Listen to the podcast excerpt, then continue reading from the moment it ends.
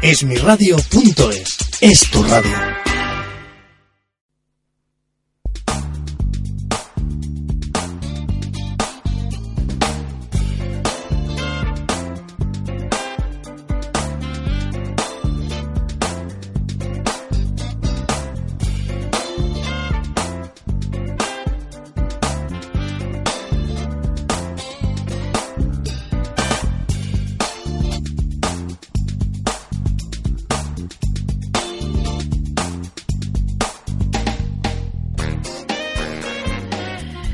Bienvenidos oyentes de Radio Trinjova, de Radio Cunit, oyentes de habla hispana de Esmi Radio y seguidores de Barcelona.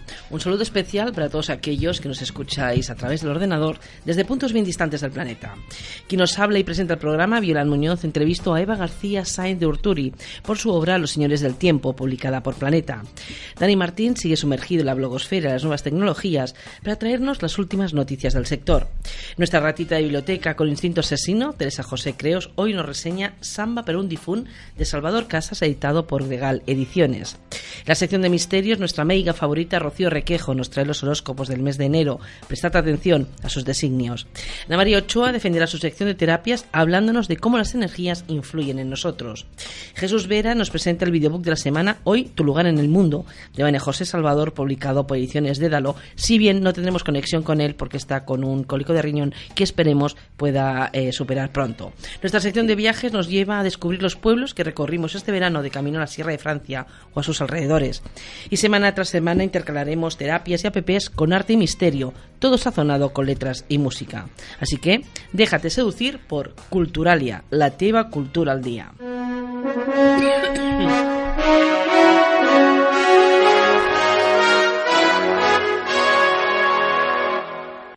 Y en el programa de hoy me vais a perdonar, pero la tos de la gripe, esta que empieza a ser ya una epidemia, nos ha alcanzado y algunos miembros de la PCR estamos constipados. Así que si oís toses, tranquilos, que a través de las ondas no se contagian. Decía que hoy el toque de las trompetas da la bienvenida a Eva García Sainz de Urturi, autora de Los Señores del Tiempo, la novela que más de 700.000 lectores estaban esperando. Todo un fenómeno editorial. Presentemos un poquito lo que es la autora. Eva García Sáenz de Urturi publicó en 2012 su primera novela, La saga de los longevos, que se convirtió en un fenómeno de ventas y fue traducido al inglés con una gran acogida tanto en Estados Unidos como en el Reino Unido. En el 2014 vio la luz la segunda entrega de la saga, Los hijos de Adán, y también la novela histórica Pasaje a Tahití. En eh, Eva García Sainz de Urruti irrumpió en el panorama de la novela negra propiamente dicha cuando en el 2016 publicó El silencio de la ciudad blanca, primera entrega de esta trilogía. Pocas semanas después de su aparición arrancó un fenómeno de difusión boca a oreja que sorprendió tanto a la editorial como al mundo literario. Ahora se publica el esperado desenlace de esta saga, y es que Los Señores del Tiempo es el cierre de la trilogía de la ciudad blanca que se inició en el 2016 con El silencio de la ciudad blanca y que continuó en el 2017 con Los ritos del agua. Ambas estuvimos hablando de ellas aquí, incluso entrevistando a la autora.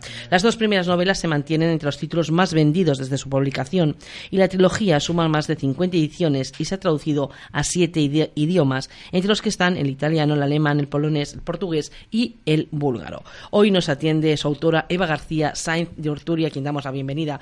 Buenas tardes, Eva. Hola, muy buenas tardes. Oye, ¿cómo se vive que 700.000 lectores estuviesen esperando la entrega de Los Señores del Tiempo? Pues, pues poco a poco, poco a poco. El fenómeno empezó en 2016 con El Silencio y se fue ganando lectores y haciendo tiradas cada tres semanas y demás y, bueno, llevamos dos años que el fenómeno va sumando, va sumando y ahora estamos ya en un millón de lectores con, con los tres libros, ¿no? Pero poco a poco ha sido ha sido una escalada progresiva, la verdad. Yo todavía recuerdo nuestra entrevista en la cafetería de un hotel aquí de Barcelona, en la que empezamos a hablar de el silencio de la luz blanca, ¿no? Y de cómo, eh, cómo tenías ya la, en mente que era una trilogía y que cómo pues eh, los personajes iban a, evolucionar y a madurar. Porque hemos de decir que en todas las novelas eh, hay dos historias, por decirlo de una manera. Una que es la que acontece en cuanto a los crímenes, porque son thrillers que deben resolverse, y otra a la historia personal de, eh, de Unai, de Kraken, que es el personaje principal. Pero en esta última, además, esta bifurcación es todavía mayor, porque hay un libro dentro del libro. ¿Cómo nace la idea de introducir un libro dentro de tu novela?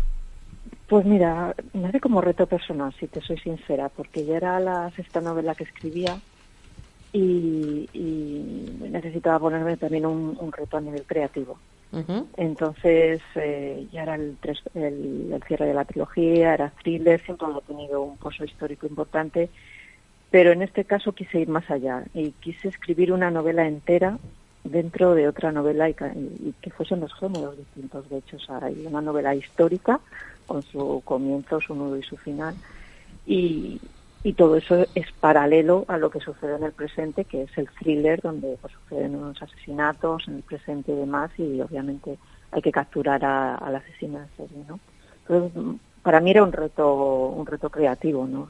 El, meter dos novelas en una, el maridar dos géneros tan diferentes, y luego que el cierre dejase satisfechos, pues, pues a esos 700.000 lectores que ahora ya son un millón con de haber leído eh, esta tercera, ¿no? Pero sobre todo fue por eso, por, mantenerme despierta como, como escritora, la verdad. Pues yo debo decirte que las expectativas han sido muy buenas.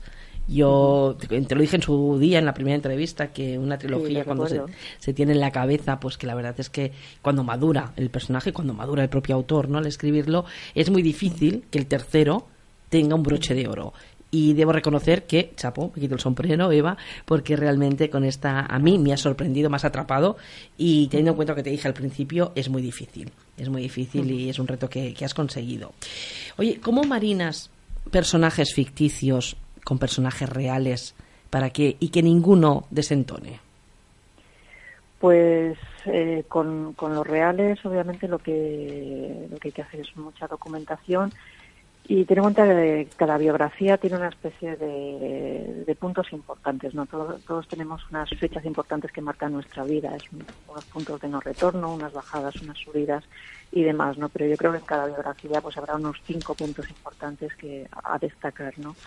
Una vez que tienes claro eso en cada personaje, eh, estás escribiendo ficción, entonces, eh, lo que sucede entre un punto importante de, su vida y, el siguiente, ay amigo, ya, ya estás tú ficcionando y, ya eres tú quien le pones el, punto creativo y haces que encaje con la ficción que te estás escribiendo, ¿no? Entonces, en ese sentido, los personajes, los personajes históricos son, son muy agradecidos porque tienes como cinco chinchetas o cuatro o mm. cinco chinchetas a las que a las que atarte y todo lo demás eh, eh, ya te dejas llevar un poco ¿no? Por, por, la imaginación, por la creatividad y por a dónde los quieres llevar tú. Los que son totalmente ficción, los que son totalmente paridos por ti, son mucho más libres, obviamente, ¿no? Tú les pones, tú les pones esos puntos eh, importantes en su vida y, y les vas llevando, muchas veces te llevan ellos también, es cierto. He llegado a un punto de escritura de la novela, normalmente al 60-70% de la novela, ya te han madurado, ya tienen su independencia, su manera de hablar, su, sus reacciones y demás, y, y no tienes que pensarlo tanto. ¿Sabes? Te, te llevan un poco ellos. ¿Y cómo te ha llevado Kraken? ¿Cómo ha evolucionado Kraken en estas tres novenas? Pues ten en cuenta que era una persona, eh, era el típico investigador obsesivo y, y muy muy centrado en, en, parar los crímenes antes de y cazar a un asesino en serie antes de que los crímenes continúen y demás y según van sucediendo las tres novelas y según se va embarcando también los diversos casos con, con su vida y van destrozando las vidas que tiene alrededor, pues tiene que tomar en esta tercera la gran decisión, ¿no? Si seguir haciendo lo que mejor sabe hacer, que, que es ser un muy buen perfilador y, y hacer muy buenos perfiles y detener a, los asesinos en serie o, dar un paso atrás y, no seguir siendo pues una andante para los asesinos en serie él y, todos los que lo rodean no su familia su cuadrilla etcétera. Entonces eh, digamos que la trilogía a nivel, emocional y en el del personaje eh, es la gran toma de la decisión no de bueno por proteger a toda toda una ciudad mm, qué vas a hacer deja de proteger a los tuyos. Es la gran decisión que tiene que tomar Kraken y yo creo que por eso ha enganchado tanto, ¿no? Que al final la gente no preguntaba tanto por los casos, sino qué le va a pasar a Kraken, no matase al abuelo, va a acabar con Estivaliz con Alba, qué pasa con Deva, quién era el padre verdadero de Deva. O sea, la gente al final, se, los lectores se han, lo que se han enamorado de Kraken y todos estos krakenianos y este fenómeno fan tan personal que se lo han tomado todo, yo creo que ha sido mucho por por la historia personal de, de Kraken, ¿no? que han empatizado con él y, y es un personaje que quieren mucho. Es que yo creo que cuando se trata de, como te decía, de trilogías, sagas o colecciones, el personaje principal eh, tiene que atrapar al lector desde la primera página del volumen 1 y si evoluciona y, y lo que hace es coherente, como es el caso, eh, evidentemente no sé qué vamos a hacer los krakenianos ahora si ya has cerrado la trilogía. No sé, la Isa la te- pregunta te iba a dejar para el final, pero ya me la has puesto así como mm, ¿qué va a pasar? ¿Nos dejas desangelados? Pues eh, bueno, me lo- esto me lo llevan preguntando desde, desde el mismo día que se publicó la tercera, ¿no? El, el día ahora que no. A mí me, me gusta siempre eh, recordar que, que, que este oficio es un, un oficio muy creativo y me gusta que así sea. Me gusta que así sea. ¿Eso qué quiere decir? Porque no sé lo que voy a estar escribiendo dentro de un año, dentro de dos. También me lo he ganado después de seis novelas. el- Claro. El, no tener que decidir a, a dos meses de haber publicado y después de, con perdón, toda la paliza que me he pegado de escribir y publicar seis novelas muy documentadas de 500 páginas en seis años, más todo, toda esta vida que sabes que conlleva tener unas giras ya a este nivel y unas promociones a este nivel, pues también me he ganado, ¿no? A los dos meses no, no estás planteándome... Bueno, pero yo, yo ¿Qué te digo que no nos dejes huérfanos. que no nos dejes huérfanos. Discúlpanos, pero es que tenemos No, no, una no, gripe eh, ver, dentro de la tomo, me lo pecera. tomo como el halago que es. Es decir, Mm. es lo mejor que le puede pasar a un escritor es que la gente pida más Claro. de eso que has hecho, porque eso significa que lo has hecho bien y que ha gustado mucho. Es decir, me lo tomo como el halago que es, ¿eh? no, no tiene... Vamos, que para mí encantada y que me lo preguntes, quiero decirte. También, eh, te lo dije en su día, yo creo que eh, donde ubicas las novelas, en este caso la antigua Villa de Victoria, eh, creo que es un personaje más de la novela.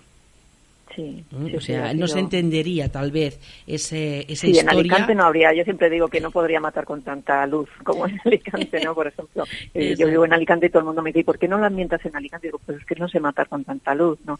No, queda, queda mejor en, en ciudades eh, del norte, muy históricas, con un pozo que tenga mucha piedra, mucho una temperatura en invierno dura y demás, ¿no? Eso también hace el carácter de la gente mucho más cerrado. Eso, eso claro, es un personaje más y te sirve mucho para, para pintar bien el lienzo, ¿no? Porque ten en cuenta que esto es como un cuadro al final, o sea, mm, por mucho que sea un retrato, pero bueno, que pones alrededor del retrato eh, hace mucho. Yo la verdad es que a mí me, me sorprende cuando a veces no le dan esa importancia ni a la ubicación ni al contexto, ¿no? En este caso sería el reino de Navarra en el siglo XII, cuando es, el, dijéramos, la, la novela antigua y eh, lo que es el- la historia de hoy, ¿no? A mí me, me llama la atención cuando dicen, no, no, bueno, yo es que me centro en los personajes, sí, pero si esos personajes no les pones un suelo, quedan colgados. Si no les pones un envoltorio, quedan así como perdidos un poco en el, en el espacio-tiempo. A mí, aparte, sí, como te decía, de los personajes me gusta mucho la, la novela histórica. Eh, Me encantan la- las recreaciones que, que has hecho y cómo, por ejemplo, no hablas de, del gremio de los buru- burulleros. Sí, los burulleros, sí. Que es muy algo- importante. en Vitoria. Claro, pero en Vitoria y en esa época, ¿no? Porque ahora nuestros oyentes no sabrán que es un burullero. Pues mira, eh, poca gente lo sabe y en Vitoria los pocos que lo saben es porque hay una plaza que todavía queda en la zona más, más, más antigua de Vitoria, realmente en la semilla, en el origen de la villa, que se llama la Plaza de la Burullería. Hay gente que dice brullería, burullería, nadie sabe decirlo bien porque obviamente es un oficio que se ha perdido. Verás, en, en la villa de Victoria, que era un cruce de caminos entre, entre Castilla, en el Reino de Castilla, Reino de Navarra, Aquitania, etcétera, pues eh, era muy importante el comercio de paños, pero de paños de mala de mala calidad, es decir, un poco para no, no para nobles, sino para la gente del pueblo y demás, paños resistentes, una especie de lana un poco vasta. Y los que se encargaban de manufacturarla eran los burulleros. Y, y en Vitoria había había un comercio de paños muy importante, no tanto de, como te digo, de, de creación, porque venía todo esto de Castilla, pero sí de sí del tema de, de comprar y vender y, y- y dar paso, digamos, era una villa un poco de, de puertas de caso donde donde se cobraban los impuestos y demás, ¿no? donde de, de aduanas, digamos, era como una especie de de, de portal seco, ¿no? De, de Sí, para de de entrada, sí, sí. Exactamente, no me salía Y a la mí palabra. que tú eh, pongas eh, los edificios en valor, como es la Casa Torre Fortificada de Nograro, como es el Hotel Castillo de en, la, en la, Guardia o el Palacio de Villasuso. Yo creo que es una manera de conocer Victoria sin haber estado. Sí, es que lo que lo que ha sucedido estos dos años pues con, estas novelas a, nivel nacional ha sido muy bonito, el cambio de percepción. Yo que llevo 31 años viviendo en Alicante, antes decías que era de, de Vitoria y la gente pues casi nadie había ido, era un poco como la hermana desconocida ¿no? de, de, las ciudades más turísticas del norte, de San Sebastián, Santander, eh, Bilbao, eh, Pamplona, etcétera, ¿no? Y Vitoria era como más la más desconocida. No veas el cambio que ha habido, y no solo lo digo yo, sino mis editores que me acompañan por la gira, y es que todo el mundo no hay nadie que no te lo comente cuando estás firmando y demás, ¿no? La cantidad de gente de toda España que se ha acercado a Vitoria, con el libro literalmente, ¿eh? debajo del brazo los fines de semana, para hacer las rutas del ayuntamiento o para no hacerlas, las rutas del silencio de la ciudad blanca, las rutas de los ritos del agua, las rutas de, esta novela.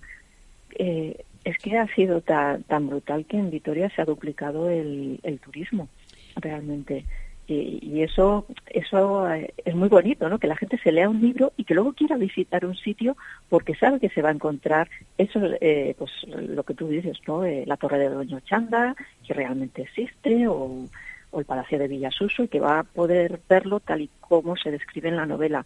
En este caso en, de los señores del tiempo el placer es doble no porque porque la almendra medieval tiene tiene más de mil años entonces ahí puedes puedes ver cómo está ahora pero te puedes recrear leyendo el libro cómo era eso realmente hace mil años y cómo ha aguantado, ¿no? Como la rúa de la de la ferrería ahora es la calle de la herrería, etcétera, etcétera, ¿no? Eso es muy bonito, ¿no? Y, digamos que el lector de toda España ha cogido el guante y, y no sé, lo que está pasando es muy bonito, todo este fenómeno que ha traído tanta, tanta gente a, a Vitoria y a Álava, ¿no? A mí me, llama la atención que en el Palacio de los Álava Esquivel, que todavía hoy en día viva gente a pesar de que, bueno, parece ser que no está en sus mejores... Eh, eh, en su mejor momento, ¿no? O sea, en su mejor estado de conservación. para, para, nada. Que no quieran abandonarlo, que quieran seguir viviendo allí con, ah, con toda la historia que esconden esas piedras. A mí es algo que me maravilla, pero para algo soy licenciada en historia, ¿no? Oye, háblame del, del río Zadorra, que es un río, pues, una fuente del Ebro que nosotros desconocemos. Pues mira, eh, es, uno, es un poco el río más importante que tenemos en, en Álava y una de las cosas que sucedían, y esto me lo encontré, me lo encontré en los registros del reino de Navarra y demás, pues que allí se ajusticiaba de una manera, de una manera un poco, un poco cruenta en el medievo, que era el, el encubamiento y consistía en arrojar a un reo, meterlo meterlo en un cubo, en un tonel de, vino, de estos grandes, eh, normalmente era de vino de vino de Rioja, que ya existía, que era eh, vino de Rioja, y se le metía al pobre reo eh, con un gato, con un perro, con un gallo y con una víbora vivos. Se cerraba y se les arrojaba al río. Obviamente esta persona moría como, pues, con, la, con las peores de de las muertes, ¿no? Imagínate cuatro animales enfadados, enfurecidos y metidos en el cubo, ahogándose, pues la persona y los cuatro animales, ¿no? Y bueno, pues de estas sentencias eh, te las encontrabas realmente en, las cartas del rey Sancho VII el Fuerte, ¿no? eso se hacía, se hacía por desgracia también, sobre todo los nobles lo hicieron alguna vez a, sus esposas y era un castigo se, se hacía a las mujeres infieles, ¿no? Era un castigo pues, especialmente cruento y duro como siempre, la mujer en el mejor de los lugares. Era, era medievo, era medievo. Bueno, aquí, aquí, por ejemplo, tenemos la historia de Santa Eulalia, que también la metieron dentro de un tonel con hierros, cristales, cuchillos, le hicieron rodar 13 veces por una oh. cuesta.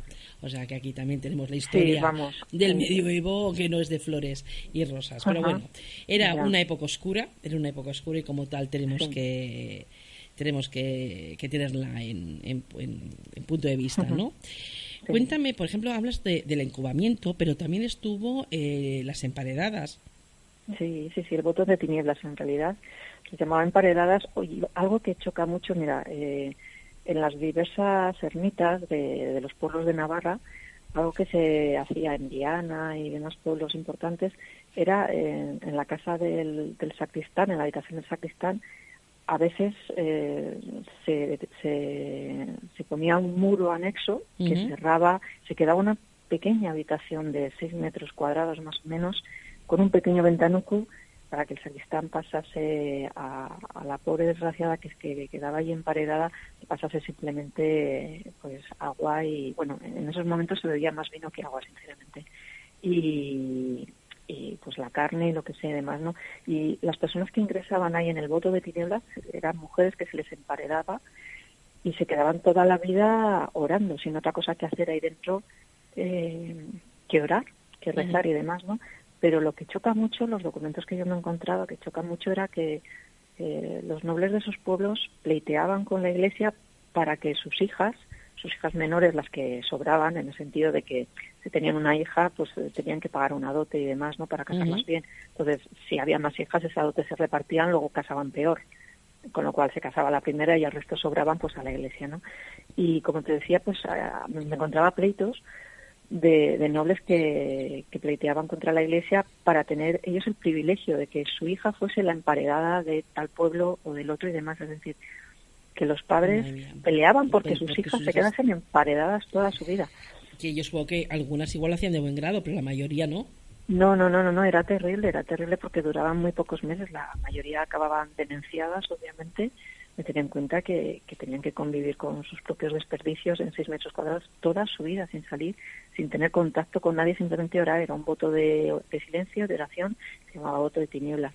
Y muchas de ellas, obviamente, lo que hacían eh, pues, en cuanto se demenciaban y tal era golpearse en la cabeza y morían. Obviamente se, suicidaban de la única manera que podían hacerlo, ¿no? unas condiciones de vida terribles, terribles. Y eso hacían los padres, ¿no? imagínate. Madre mía. Ellos mientras utilizaban la cantárida. Sí, sí, la cantárida es, es, un veneno muy utilizado no solo desde el medio, sino ya desde tiempos romanos. Ya Livia lo, lo usaba para chantajear un poco a, a sus enemigos a los que invitaba cortésmente y demás a sus banquetes. Les ponía la cantárida, mira, son unos polvos que se extraen de un escarabajo, el escarabajo español, eh, la mosca española que se llama es un escarabajo pequeñito de cuatro, más o menos, bueno, sí, pueden llegar a ser de cuatro centímetros de, largo, es, una, es como un escarabajo alargado y, de verde metalizado. Ese caparazón se machaca, eh, se deja secar y se quedan unos polvos parduscos que saben un poco amargos eh, y cuando se les echa encima de la comida, donde sea, con un gramo eh, sí que es cierto que provoca la erección en los hombres, pero erección sobre todo por por, eh, por irritación, ¿vale? Por irritación de la, de la uretra. Pero claro, eh, funcionaba. La Viagra medieval, la Viagra medieval, imagínate. Funcionaba, pese al dolor funcionaba, que era lo que, lo que importaba, ¿no? Eh, lo malo de, la cantárida, pues que, bueno, como, como es, es, vesicante, es decir, provoca un montón de ampollas allá por donde pasa por todos los tejidos, mm. pues destrozaba el estómago de quien lo tomaba. Entonces, un gramo bien, es decir, cumplía su función de Viagra. Ya dos gramos mataban mataban directamente. Entonces era un veneno bastante utilizado, o más que veneno utilizado, eh, era bastante común que se pasasen con la dosis. De hecho, incluso se, se prohibieron oficialmente en Francia, fíjate, siglo XVII se llamaban los caramelos de Richelieu porque se utilizaban mucho en la, en la corte en la corte francesa y demás, ¿no? Se utilizaban mucho, pues eso, como, como Viagra. Es decir, que han tenido un larguísimo recorrido, lo que pasa que se prohibieron porque, porque acababan, si se, si se abusaba de ellos, acababa matando, claro. Y otros polvos que se usaban entonces, y creo que ahora ya no, son los polvos de cornezuelo.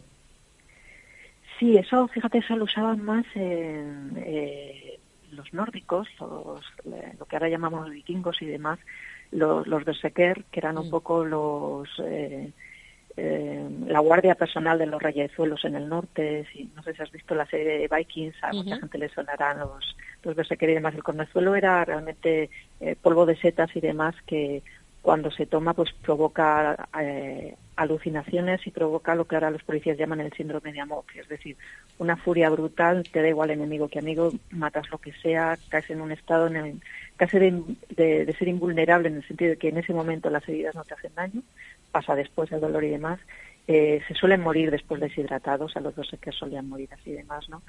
Pero como fuerza de choque, de ataque y demás, como fuerza ofensiva, convertía a un guerrero en, realmente una máquina de matar. Cuando, cuando antes no había armas de fuego, pues se usaban, se usaban a, a ese tipo de guerreros hasta arriba de, de Cornezuelo, sí.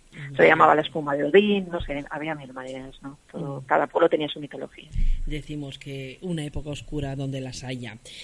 Bien, esta es la última, y es la que cierra la, la trilogía, pero es que ahora empiezas con eh, que hay una adaptación cinematográfica de la primera entrega y que es con a tres media cine y rodar y rodar. Y creo que es Daniel Calparsoro el que te lo va a dirigir. No ya ya está ya está está, está, rodada se rodó en agosto y en septiembre y ya están en el montaje y ahora la acabarán en un par de meses y se pues será el estreno a nivel nacional el 30 de agosto. El gran estreno va a ser uno de los grandes estrenos de A3 Media para, para este año, sí. Sí, sí, porque va Javier Rey, que como sabes es ha sido el actor revelación de este año con Fariña, va Belén Rueda, que bueno, no necesita presentación, Aura Garrido de, del Ministerio del Tiempo, bueno, es que tiene tal plantel de estrellas que, bueno, impresionante, ¿Y cómo has vivido ese cambio de tus personajes eh, ficticios en tu cabeza a que se te conviertan en personajes de carne y hueso?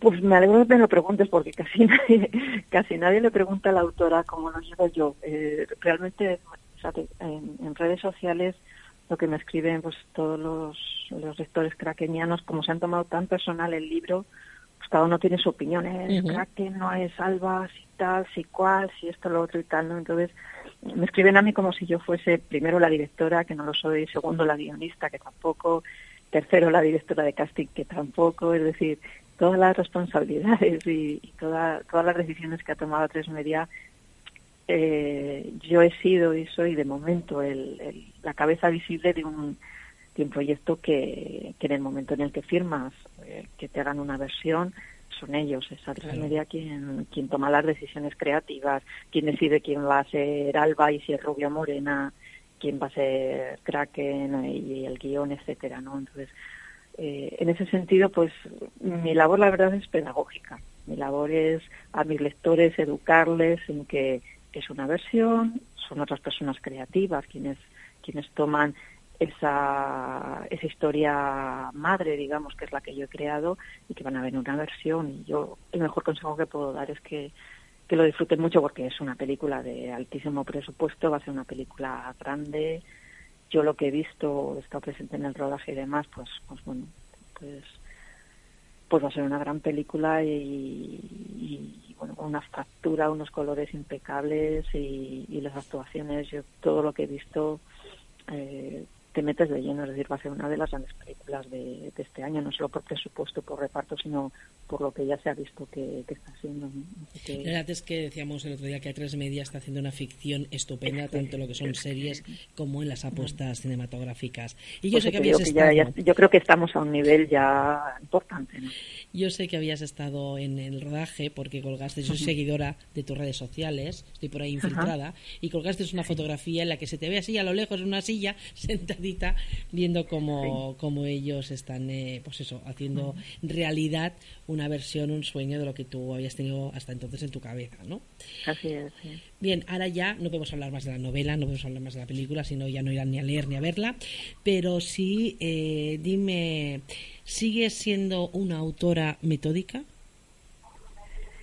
Sí, a ver, eh, cuando la gente, fíjate, cuando la gente habla, habla de ser metódica, hablas de horarios, hablas de planificar novelas, yo noto cuando cuando doy charlas o lo que sea que todo el mundo se retrae un poquito en la silla, porque todo el mundo espera un poco esta mitología de, de, que es un oficio creativo, de las musas, la inspiración, trabajar en esto porque te gusta, es el trabajo de tu vida, estás cumpliendo un sueño, y todo sí, todo sí, por supuesto, 100%, es así. Pero también es cierto que, que una novela es, un, es una carga de trabajo importante. Eh, no, no nos engañemos, son 500 páginas que se escriben no una vez, sino si haces ocho borradores ocho veces, que la documentación pues es ya un nivel pues, prácticamente de tesis doctoral. Y yo lo comparo yo lo comparo siempre con pues eso con una tesis doctoral que, que se tarda lo sabes entre tres y cuatro años de, de meter no tus 40 horas sino tus 80 horas semanales no en ese sentido eh, o eres metódica o no lo acabas nunca quiere decir podría tirarme siete años eh, para escribir una novela y demás, ¿no? Claro que sí. Si no fuese metódica, tardaría. Pero, pero te quiero decir, ¿hasta qué punto eres la misma persona eh, siete años después? Sabes que, el día que empezaste una novela, yo pienso que, que hay un periodo de tiempo, un año, dos años, tres años, o lo que sea, que, tienes que ser la misma persona quien empiece y quien termine. Y parece que meter horas y por eso tienes que tener eh, unos horarios y obviamente tienes tienes que, trabajar pues lo mismo que trabajas tú o cualquiera de o cualquiera de los oyentes y demás, ¿no? O sea, no, tú no dirías cualquier persona que trabaja, tú eres metódico, ¿no? tienes unos horarios, tienes que trabajar, eres profesional y tienes que sacar un trabajo adelante. Pues esto es lo mismo, aunque aunque obviamente es un trabajo creativo y tiene una parte de inspiración y demás, ¿no? Pero, pero eh, es un trabajo intelectual también y, y, para meter esas horas, pues obviamente te tienes que organizar. Yo recuerdo que una mente pensante decía, sí, sí, las musas vienen a visitarte, pero cuando lo hagan que te encuentren trabajando. O sea, que te encuentren que sí que hay una parte creativa que te viene por, inspiración, pero tienes que estar siempre ahí eh, al pie del cañón porque eso no sirve de nada. Sí, creo, que era Picasso quien, lo decía, pero es que te lo encuentras con todo, desde cantantes hasta pintores tenemos la idea de que, bueno, una canción eh, son dos minutos el crearla y la inspiración y la letra, y no, tú te encuentras con que los hermanos Muñoz de Estopa se quedan todas las mañanas en, en casa de, de David y todas las mañanas ellos se ponen de tal a tal hora a sacar canciones y dices, bueno, pero si cada álbum luego son 12, o sea, no será tanto tiempo, ¿no? pues es que no, es que no, es que, es que tienen que ponerse todos los días a, a escribir y, demás, que si no, no sale, ¿sabes? ¿Qué libro te espera en tu mesita de noche? De ficción o de no ficción, porque mira, yo leo, leo muchísimo ensayo, ¿vale? Entonces, normalmente siempre, pues siempre estoy metida en en muchos libros de documentación y demás. De, de no ficción últimamente, o sea, de ficción últimamente estoy mucho con poesía, estoy con, con Alejandra Pizarnik y demás y, y por, eh, Rupi Kaur, no sé, me está dando mucho últimamente por, por poesía más que más que por narrativa. Los dos últimos que me he leído, pues, han sido el de, te diré, el de Nos vemos ahí arriba, de y, y uno que tiene un título larguísimo, pero es una historia, es una historia muy bonita, que es eh, la sociedad literaria del, de la piel de la patata. de piel de patata de vale que es muy bonito es de la ocupación alemana en, en, los años de, de, en las islas del canal de, de la Mancha muy bonita la verdad es que cualquier libro te hace volar y te hace transportar. Pues Eva, muchísimas gracias por tu atención. Éxitos. Ya te sobra, que te vamos a decir. Y solo pedirte que eso, que tú te tomes el tiempo que creas conveniente, pero que no nos dejes desangelados a los krakenianos. O como mínimo, como mínimo, hay que crear a alguien similar a Kraken que nos atrape desde la primera página. Pues muchísimas gracias por tu atención, un saludo y éxitos. En agosto estaremos pendientes de la película. Muy bien, muchísimas gracias. Gracias a ti, un abrazo. Gracias, adiós. Recordeu, Los Señores del Tiempo, de Eva García Sainz de Urturi, publicado por Planeta, el cierre de la trilogía de la Ciudad Blanca.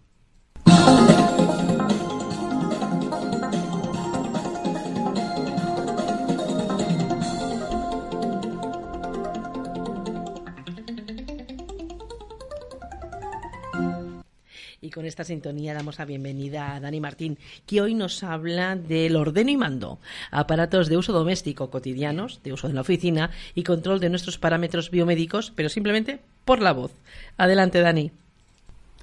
Buenos días amigos y amigas de Culturalia. Una semana más con vosotros desde la sección de aplicaciones y blogosfera.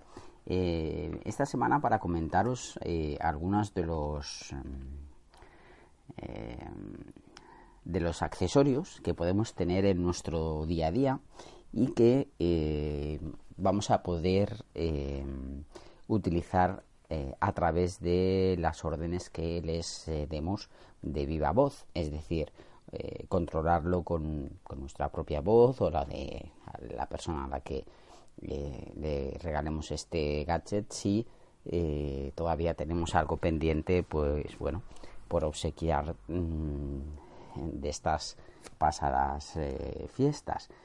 sin duda, uno de, de los avances más importantes en los últimos tiempos de la tecnología ha sido precisamente el que cada usuario eh, tenga eh, más poder a través de la palabra, a través de su voz, a través de lo que dice, porque literalmente y cada vez de una manera pues más próxima, ¿verdad? Cada vez de una manera más cotidiana y más eh, cercana, es, es más común encontrar toda serie de aparatos que podemos utilizar a través de comandos de voz a través de nuestra voz.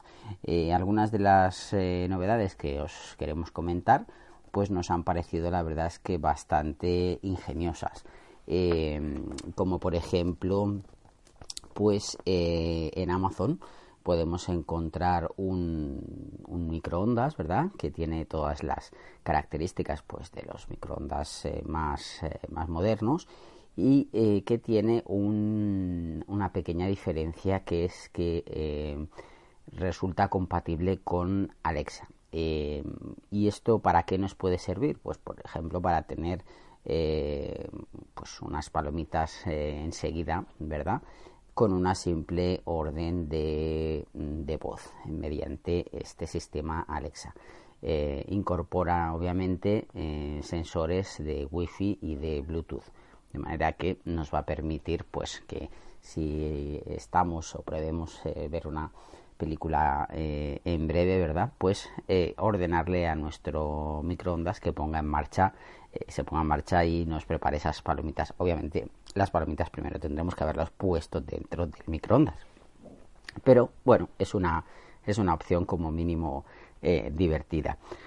después mm, hay una hay un curioso dispositivo eh, que se llama Voice Mojo con J, eh, que es un, wearable eh, cuya su característica principal es que es un pequeño micrófono inalámbrico que actúa como centro de control de todos los dispositivos que admitan este control de voz de asistente como es Alexa. Entonces, pues diferentes smartphones, tablets, ordenadores y aparatos, pues como este eh, microondas, por ejemplo, que os estábamos comentando, pueden ser eh, gestionados a través de la sincronización con este pequeño dispositivo, con este pequeño micrófono y que eh, nos servirá pues para controlarlos a todos, de manera que mm, vamos a tener bueno la posibilidad de no acercarnos a diferentes aparatos, sino que a través de este micrófono pues los vamos a poder eh, activar. Em, otro interesante dispositivo eh, puede ser eh, un, em, un espejo inteligente que vamos a poder tener pues en nuestro en nuestro cuarto de baño y que nos va a informar a través de los comandos de voz que le, que demos, pues de eh, aquello que podemos necesitar conocer antes de salir de casa, como puede ser, por ejemplo, pues un informe sobre el estado del tráfico en la ruta que vayamos a, utilizar, eh, la meteorología, obviamente, o pues, eh, la hora. ¿no? Es un dispositivo que a través de, una serie de sensores nos va a poder dar toda esta información mientras estamos pues aseándonos, ¿verdad? Eh, sea que eh, nos estamos afeitando, nos estamos eh, lavando, secando el pelo, nos estamos pues arreglando mientras estamos frente al espejo cada mañana, este gesto que es tan habitual y tan cotidiano, pues nos va a dar toda esta información de manera que mm, vamos a tener una serie de datos pues actualizados al minuto, prácticamente pues a ese momento de antes de, salir y vamos a poder conocer pues toda esta información que nos puede ser eh, útil. Em, también un dispositivo que nos ha parecido bastante curioso, eh, que tiene un precio también bastante asequible, estamos hablando de apenas llega a los 50 euros, es eh, Exter con K, Exter 3.0 Voice Activated Smart Wallet. Es una, eh, es una cartera que nos va a servir eh, pues para mm, llevar nuestros nuestros billetes nuestras tarjetas también podemos utilizarla como funda del móvil depende del tamaño que éste tenga y está dentro de lo que son las smart wallet las carteras inteligentes ya que es compatible con Google Home y con Amazon Alexa y con solo una orden de voz podremos pagar pues con con las tarjetas o consultar cualquiera de eh, nuestros números, por ejemplo, pues el número del DNI si no lo recordamos, evitando el tener que sacar la tarjeta mm, o el documento del bolsillo eh, o, de, la cartera del billetero, ¿verdad? En, lugares comprometidos o nos va a evitar mm, también a través de, la mm, tecnología de, protección de, datos, eh, pues el que nos puedan copiar la las tarjetas, ¿verdad? Esto es una, es una iniciativa, es una Kickstarter y como decimos tiene un precio de apenas 49 euros, o sea que es bastante asequible y eh, bastante interesante pues para, bueno, eh, para cuando no queremos eh, sacar o tener expuestas las tarjetas.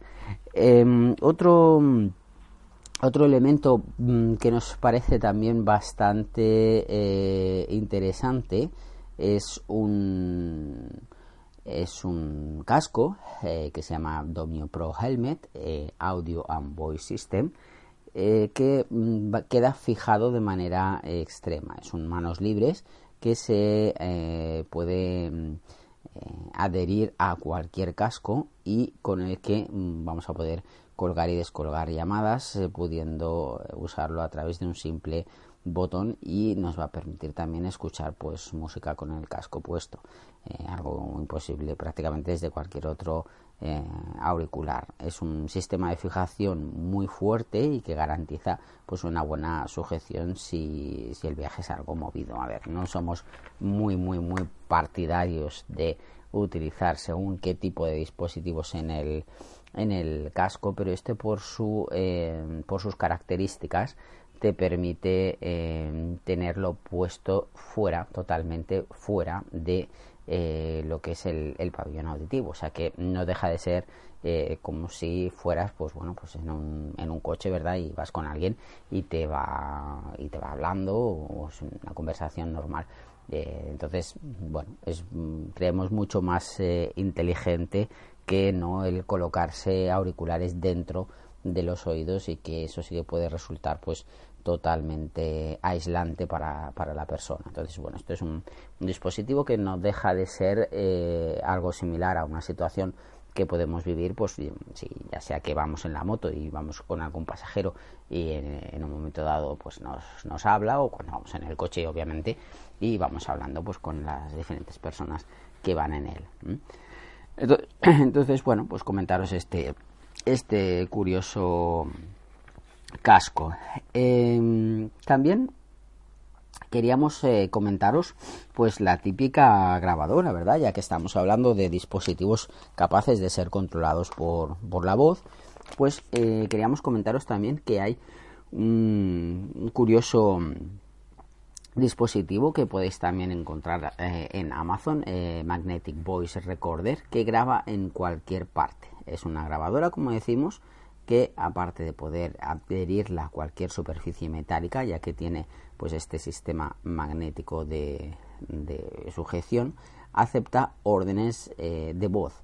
se puede configurar pues con un comando inicial para una grabación a distancia sin pulsar ningún botón y eh, bueno, es un detalle que puede fomentar la, la discreción, ¿verdad? Que queda luego totalmente rota al ser una grabadora que, eh, bueno, pues eh, le han colocado una carcasa de color naranja butano. La verdad es que muy, muy, muy llamativa y se ve bastante. Entonces, bueno, por un lado puede resultar discreta, pero por otro, pues sus vistosos colores Mm, seguro que no la van a hacer pasar inadvertida.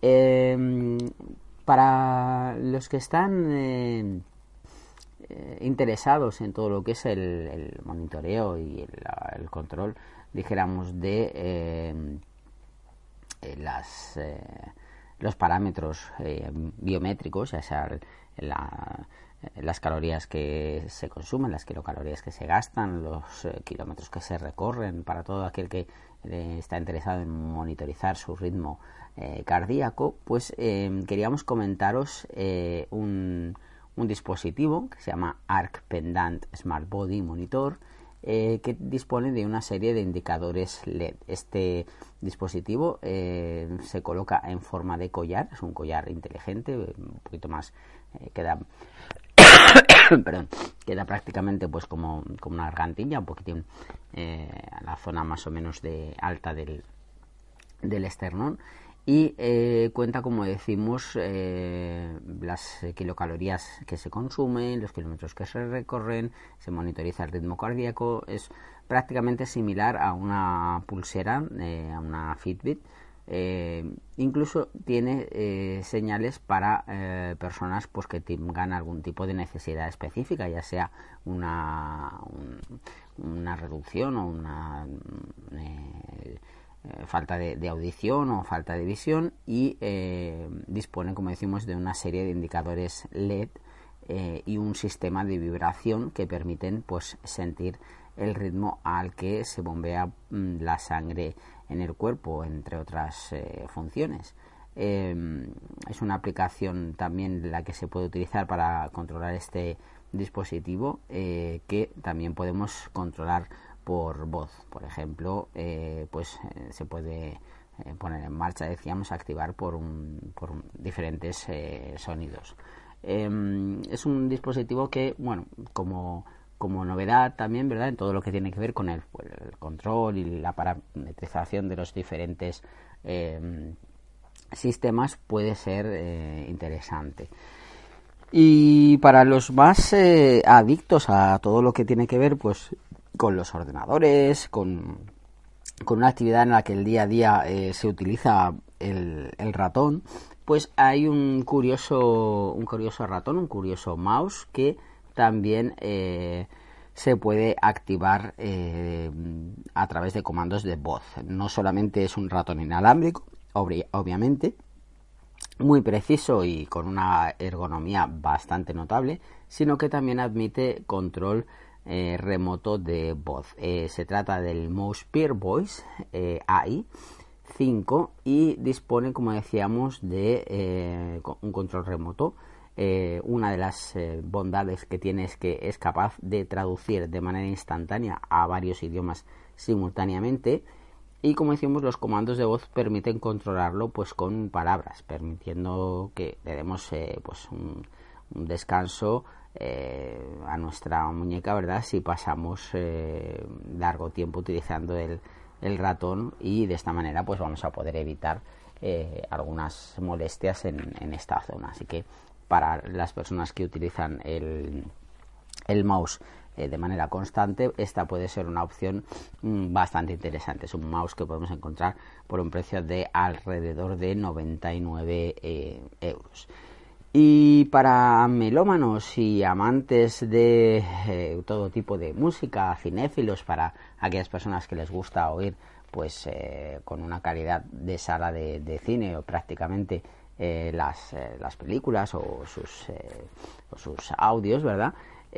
os queríamos comentar también una barra de sonido de la marca Bose, el Bose Soundbar 700, que además de ser una un aparato, un dispositivo muy elegante que podemos encontrar en blanco y en negro y muy potente, pues integra uno de los sistemas más eh, avanzados, como decimos, de, sonido.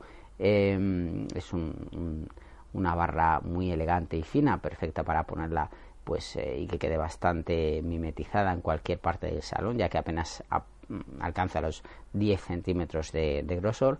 Eh, como decíamos, esta Bose Bass Module 700 eh, potencia también eh, los eh, graves y usa nuestros comandos de voz, usa nuestras órdenes para subir y bajar volumen, etcétera, etcétera. O sea, tiene una serie de comandos también que podemos gestionar a través de la voz. con esta barra, como decíamos, pues se puede amplificar el, el sonido con los Bose Surround Speakers creando pues el efecto de un home cinema.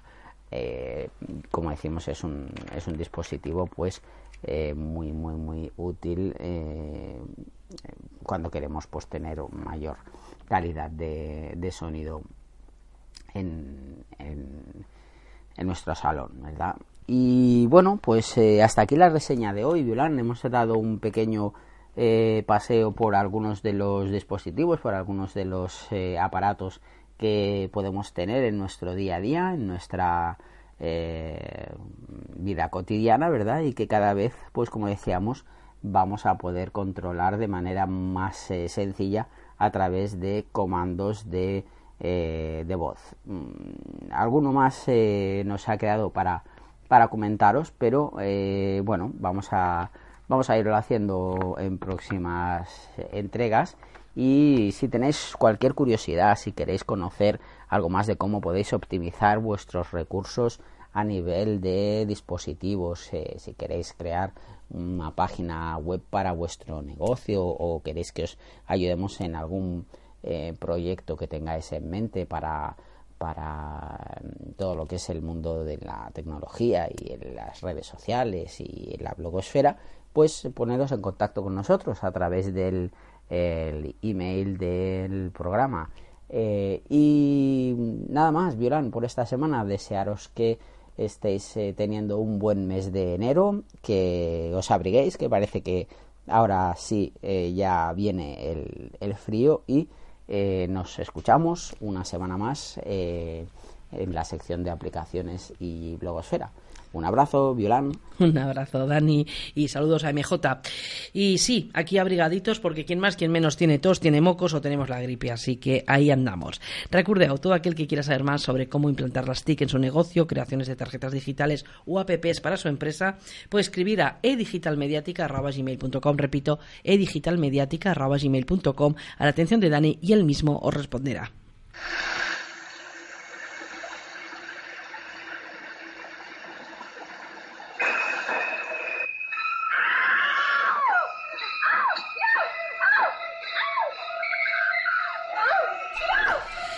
Y con esta sintonía, por decir algo, damos la bienvenida a la sección de reseñas de Teresa José Creos, que nos trae semanalmente una reseña de la literatura negra.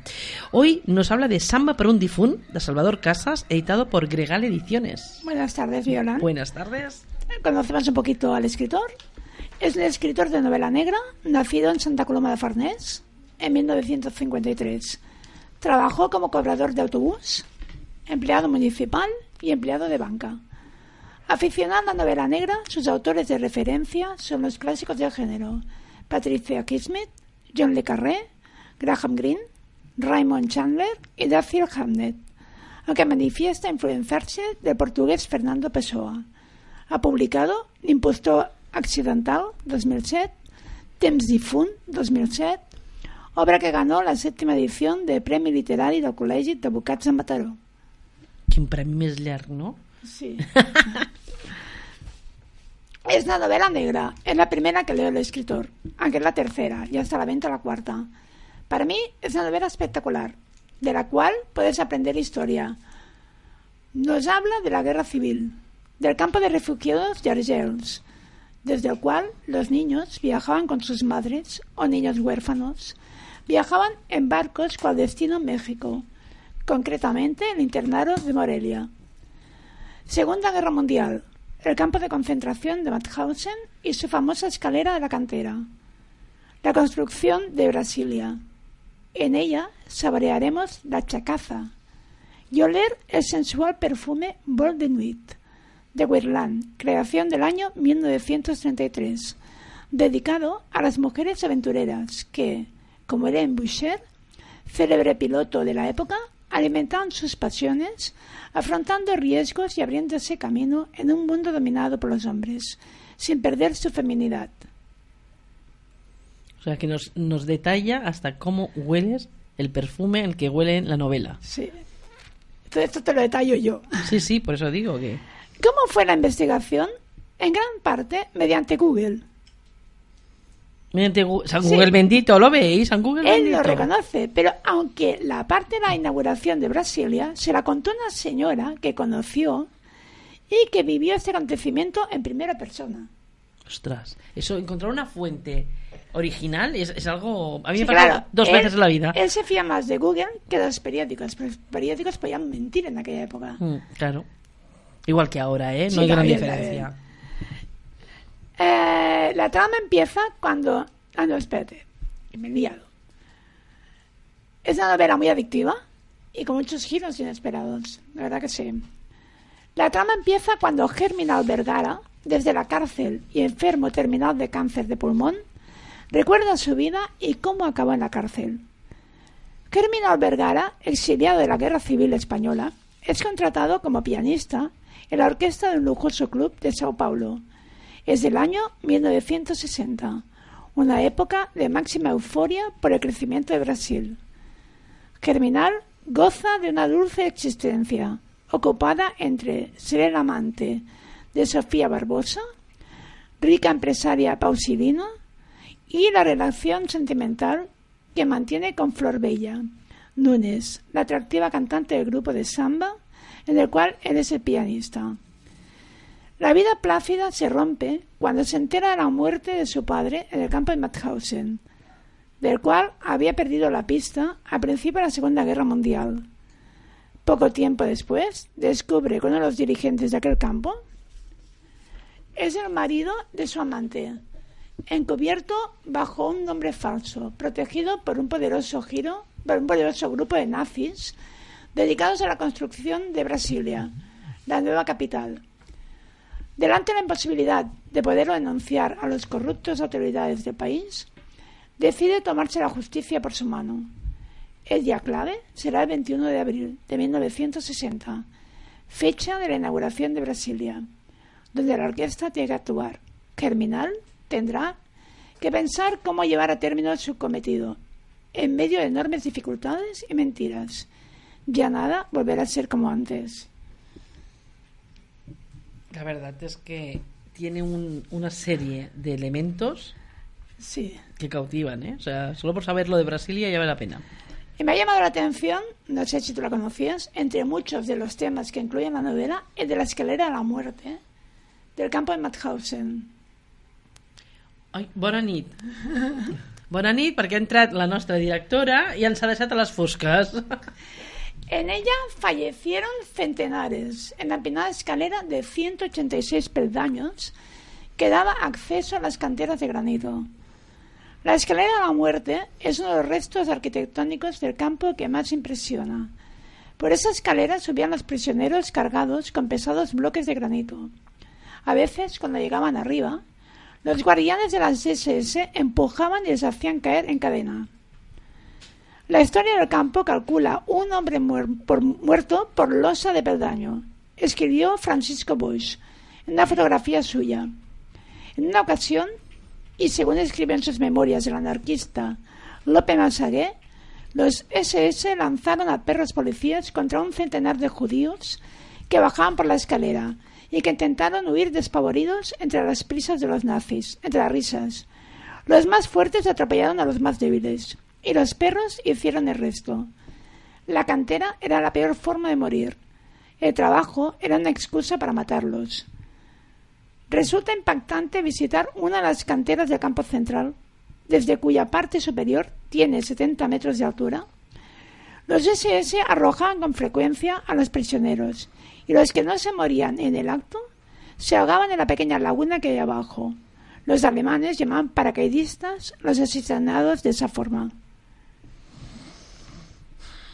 Decíamos hace un momento con, con Eva García Sáenz de Urturi sobre eh, las sombras de la época medieval, ¿no? sobre las torturas, los Sí. métodos de, de ejecución que tenían, pero realmente no hay que irnos tan lejos para ver eh, barbaries como, como la que acabas de No, y el mes que viene te descubriré dentro de una novela premiada más, más datos sobre los nazis.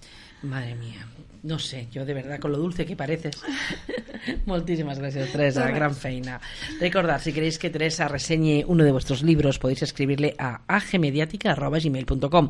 Repito, agmediática.gmail.com o enviar vuestro ejemplar a Grupo Mediática, calle Espronceda 366, local 08027 de Barcelona, a su atención. No olvidéis seguirla en su eh, blog de las reseñas de TJ, que está en Facebook.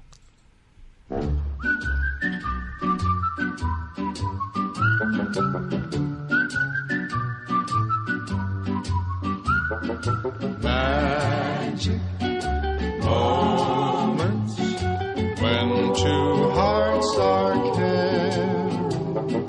Magic moments, memories we've been sharing. I'll never forget the moment we kissed the night of the hayride. The way that we hugged to try to keep warm while taking a sleigh ride. Magic. Y con esta sintonía entramos en la sección de misterios, donde hoy damos la bienvenida a nuestra amiga favorita, Rocío Requejo, que nos trae los horóscopos de este mes. Adelante, Rocío. Hola, muy buenas tardes, mi queridísima amiga Violán, y buenas tardes a todos mis compañeros de este genial programa y a todos nuestros oyentes. Pues nada, bienvenidos a este espacio mágico en donde pues cada una vez al mes, pues por lo menos estoy por aquí para daros información sobre el horóscopo de cada uno de vosotros para que, bueno, tengáis presente vuestro futuro. Así que, sin más preámbulos, vamos a ir ya con este horóscopo del mes de enero para los Aries y quiero decirles que tienen, al tener grandes emociones, tu corazón late con fuerza, pero tus sentimientos apasionados pueden hacerte un poco imprudente o impulsivo. Presta atención a tus promesas y no te tomes compromisos demasiados grandes que no puedas cumplir. Mantente siempre realista. Tauro, no alimentes sueños infundados y expectativas excesivas que podrían decepcionarte. Echa un vistazo a tus posibilidades reales para sortear las frustraciones y terminar bien este mes. No te atormentes con deseos imperiosos y no construyas castillos en el aire. Géminis. Este mes será una buena oportunidad para examinar tu historia en todos los aspectos, pero no trates de influir en nadie para que acepte los proyectos que impones. Comparte tu visión de futuro con las personas que realmente te entienden, así que aprovechalo, Géminis. A los cáncer quiero decirles que este es un mes para dedicárselo a los demás, para mejorar la vida de todos y la tuya propia, gastar en ti, en ti mismo, pero no de demasiado. O sea, quiero decir que no vayas a gastar sin ningún tipo de control. No pienses que todo es posible, a riesgo de excederte de los límites y terminar el mes con hambre o un poco disgustado. Haz tu mejor esfuerzo en lugar de cualquier otra cosa. A los Leo, quiero decirle que este mes será un mes muy importante para la reconexión. Tendrás la oportunidad para expresarte y expresar todos los sentimientos que tengas, usar tus encantos para complacer y calentar la atmósfera de la temporada. Sal de la rutina y preséntate en algún lugar para poder mm, meditar y poder relajarte. Sal a luchar por los que quieres. Virgo, la familia es el objeto de toda tu atención. Quieres preservarla, cerrar filas y mejorar tu vida y la de tus seres queridos. Será un mes ideal para fortalecer la cohesión del clan. Asegúrate de consultar a otros antes de hacer cambios para calentar la atmósfera sin prender fuego a la pólvora. Ten cuidado, Virgo, las cosas no te pueden salir como tú esperas. Libra, es probable que tengas una gran demanda, no tengas miedo de comunicarte sobre temas que te interesan o preocupan. Pero no presiones a nadie en este mes. Si eres elocuente, pero no tienes necesariamente razón en todo, reflexiona un poco, Libra, te vendrá bien. Escorpio, este mes será propicio para alimentar tus deseos y no te impulsará la moderación. Sin embargo, esto es lo que se recomienda para disfrutar plenamente de la vida sin poner en peligro tu economía y en general tu equilibrio. Así que, querido Escorpio, disfrútalo. A Sagitario quiero decirle que este será un mes para reflexionar y por lo tanto tendrá que ordenar su vida y si quieres empezar bien el año pues tendrás que hacerlo. Toma el control de tu vida y de tu destino y reaparece, reaparece grande y fuerte. Este es el momento adecuado para saber hacer lo que quieres hacer y para decir lo que quieras decir. Así que anímate, Sagitario. Capricornio, en este mes tienes que revisar tus planes y revisar qué es lo que quieres verdaderamente hacer dentro de este año. Por eso tus ideas y proyectos, aunque creas que son los mejores, deberás debatirlos con las personas de tu entorno para que te ayuden a ver con claridad esos objetivos. Así que no dudes en preguntar y en valorar. ¿De acuerdo, Capricornio? A mis amigos Acuario quiero decirles que este mes pues podrán realizar aquellos proyectos e ideas que tienen en su mente. No si antes consensuarlo con las personas que les interesa para que todo aquello llegue a realizarse de una manera positiva. Así que no te desanimes, Acuario, e inténtalo, no por dejar de intentarlo, pues a lo mejor lo puedas conseguir, pero tú anímate y siempre hacia adelante. A mi queridísimo Piscis, quiero decirles que tienen todas las llaves que abren todas las puertas, pero tienen que saber cuáles son cada, cada una de ellas para cada puerta. La intuición de Piscis nunca falla y por lo tanto nunca te fallará Piscis, aunque los miedos a veces te invadan y no lo veas claro. Por eso debes dejarte guiar para que el camino que quieres y debes seguir sea el de tu amor y tu felicidad. No te arrepentirás por hacerlo, querido Piscis. Así que adelante, sigue siempre tu intuición, esa voz de tu alma que te habla. Así que bueno, yo espero y deseo que a todos estos amigos que le corresponda a cada horóscopo de este mes, pues hayan tomado un poquito de nota y que, bueno, Eh, que hagan siempre, que tengan presente estos consejillos, porque así pues a lo mejor pueden salir un poquito hacia adelante y salir de esas dudas que puedan tener para conseguir sus objetivos y sus metas. Yo como siempre estoy encantada de estar en este programa porque realmente eh, es un gozo poder compartir con todos vosotros, con mi equipo fantástico. Y les mando un fuertísimo beso, un abrazo de luz para todos y bueno, nos vemos, o mejor dicho, nos oímos en el próximo programa que será pues muy prontito, ¿vale? Hasta luego, buenas tardes, Violán y compañía. Buenas tardes, Rocío. Y sí, como he cerrado hoy contigo, será el primer martes de febrero, que creo que es el día 5. Recordad, si queréis contactar con Rocío, podéis escribirle a consultarocío.gmail.com. Repito, consultarocío.gmail.com o llamarla directamente al teléfono 671-254-564. Repito, 671-254-564.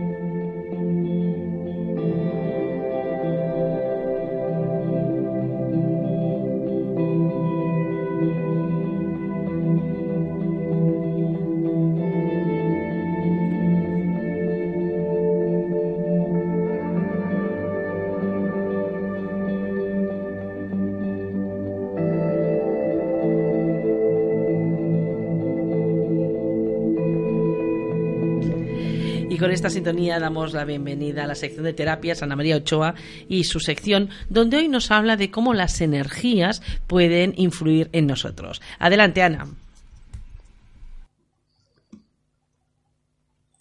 Buenas tardes, Violán y oyentes. Hoy quiero hablaros de cómo influyen las energías en todos nosotros. Después de muchos años trabajando por medio de las energías, puedo decir que no es nada absurdo que somos parte del universo y este se rige por la energía electromagnética y nuestro cuerpo está cargado de esa energía. Nuestro cerebro se ocupa de procesar esa información que nos llega a través de esa energía. Esa energía influye en nuestros pensamientos, en nuestras acciones y en las decisiones que tomamos. Y lo hacen para bien o para mal, ya que nos encontramos con energías positivas o negativas. Y es a veces un poco complicado identificarlos. Las personas con una energía positiva se caracterizan por tener una autoestima muy alta y su predisposición a enfrentarse a los retos que se les presenta cada día. Son personas que no necesitan estímulos externos como la aprobación de los demás para ser felices, sino que tienen muy en cuenta su amor propio y son capaces de encontrar la felicidad por sí solos. la buscan en su interior. Ello es lo que les permite rechazar o impedir el paso de las energías negativas. Y así encuentran esa paz interior tan necesaria para encontrarse bien consigo mismos y poder transmitir esa energía positiva. Esa es la parte mágica. Creer en tus posibilidades, en tu éxito. El primero que debe estar convencido de lo que puedes alcanzar eres tú, aunque nadie crea en ello. Aceptar el fracaso como parte de la vida, como una enseñanza, asumiendo las responsabilidades y aprovechar ese tropiezo para aprender y seguir creciendo. Las personas negativas son todo lo contrario de las personas positivas, son dramáticas, solo ven el lado negativo de las cosas, crean nuevos problemas en vez de intentar solucionar los actuales. No disfrutan de los grandes momentos que nos da la vida. Es decir, se quejan por todo. Eso hace que esta energía se manifieste y sin saber tendemos a apartarnos de ellas. Porque esa energía que transmite pueden acabar con las nuestras. A veces se manifiestan en un cansancio, en una sensación de que nos han robado la energía. Y eso se convierte en malas vibraciones.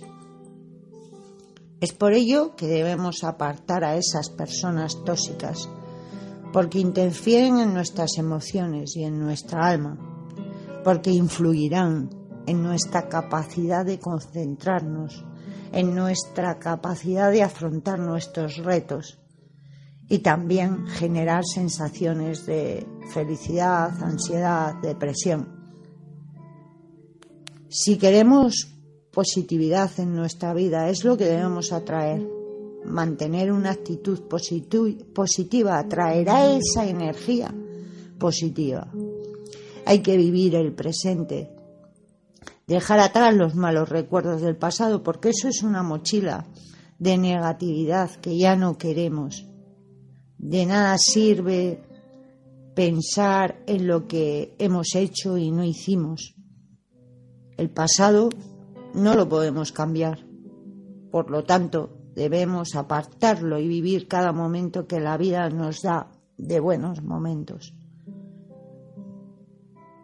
Eso influye en nuestra salud. Nos bajan las defensas y nuestro cuerpo se resiente. Vencer nuestros propios miedos es la magia, dejarnos llevar para poder atraer esa energía positiva a nuestras vidas. Lo primordial es nuestra actitud y una serie, hay una serie de terapias que uso con mis pacientes, como son las sesiones de Reiki, cuencos de cuarzo, como también aprovechar lo que nos brinda la naturaleza. La naturaleza nos brinda piedras energéticas minerales que nos aportan un sinfín de beneficios que desconocemos, gracias a sus vibraciones y sus masas moleculares que alinean nuestros chakras. Por ello os voy a dar cuatro piedras que pueden atraer esa energía positiva o atraer o cambiar la negatividad que nos rodea en nuestras casas. Y como no, la turmalina aleja las malas vibraciones, porque su, su atributo es para el desarrollo personal, nos ayuda a desprendernos de la carga negativa. Si podemos conseguir a su vez una turmalina negra, esta actúa como un escudo contra lo negativo y nos dará mayor seguridad en nosotros mismos. Otra de las piedras que podemos encontrar mágicas es la cornalina. Es la piedra de la vitalidad. Nos ayudará a alejar la negatividad ocasionada por el mal control de las emociones. Nos aportará motivación, fuerza y coraje. Nos protegerá también de la envidia y de las personas que se acercan a nosotros por interés y nos ayudará a eliminar el resentimiento de nuestro interior. La siguiente piedra es la piedra luna. Es, una, es un mineral, es una piedra preciosa que aparte de ser una piedra protectora para las malas energías, ayuda también a solucionar problemas de pareja, da estabilidad a la relación. Y como no, la agua marina es una piedra que nos traerá purificación y equilibrio, trayéndonos calma y paz, y a su vez es energética, y nos conectará con nuestro espíritu, y a su vez limpiará nuestro hogar. Como ves, Violán y oyentes, en nuestro entorno tenemos soluciones para poder echar de nuestro camino todas esas malas energías o vibraciones. Así que usemos la energía universal.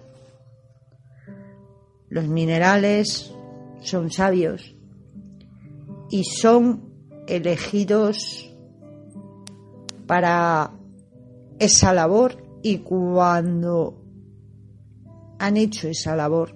Posiblemente las, las perdamos o se partan. Y recogen toda esa vibración que hay a nuestro alrededor, tanto negativa como positiva. Pero por ello, la próxima semana os enseñaré cómo debemos limpiar esas piedras energéticas. Os deseo una feliz tarde y sobre todo miremos cada reto en positivo para atraer la positividad a nuestras vidas y lo que no sirve desecharlo de nuestras vidas. Feliz y positiva tarde para todos. Muchas gracias, Ana. Feliz tarde y hablamos la semana que viene. Recordad, si queréis contactar con Ana María Ochoa, escribir a agmediática.gmail.com. Repito, agmediática.gmail.com o llamarla directamente al 679-956-798. Repito, 679-956-798.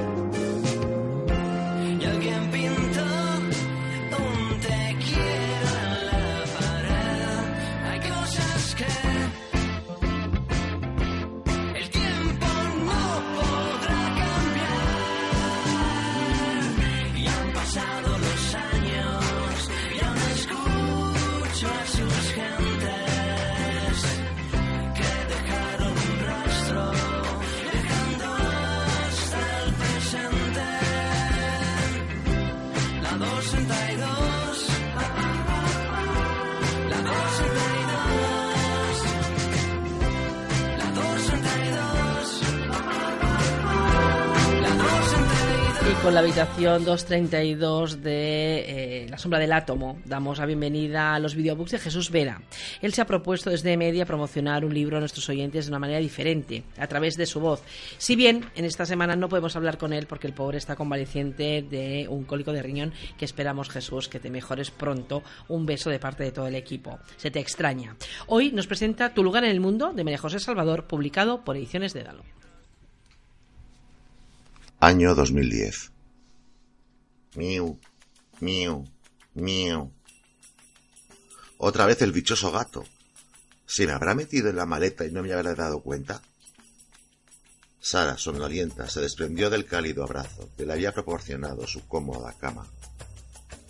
Se sentía como cuando era una niña y la dulce voz de su madre la sacaba de su mejor sueño para asistir a clase. Fue un acto reflejo, casi sin despegar los ojos intentó averiguar si aquella criatura la había acompañado en su camino desde el aeropuerto y el motivo por el cual estaba empeñada en no dejarla dormir.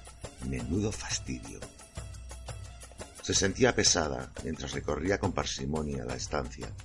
Por un momento creyó sentir el tacto de unas fibras bajo sus pies. Estaban húmedas. Qué extraño. No recordaba que en el suelo de su preciosa habitación hubiera moqueta. Entonces, ¿de qué eran esas fibras que pisaba?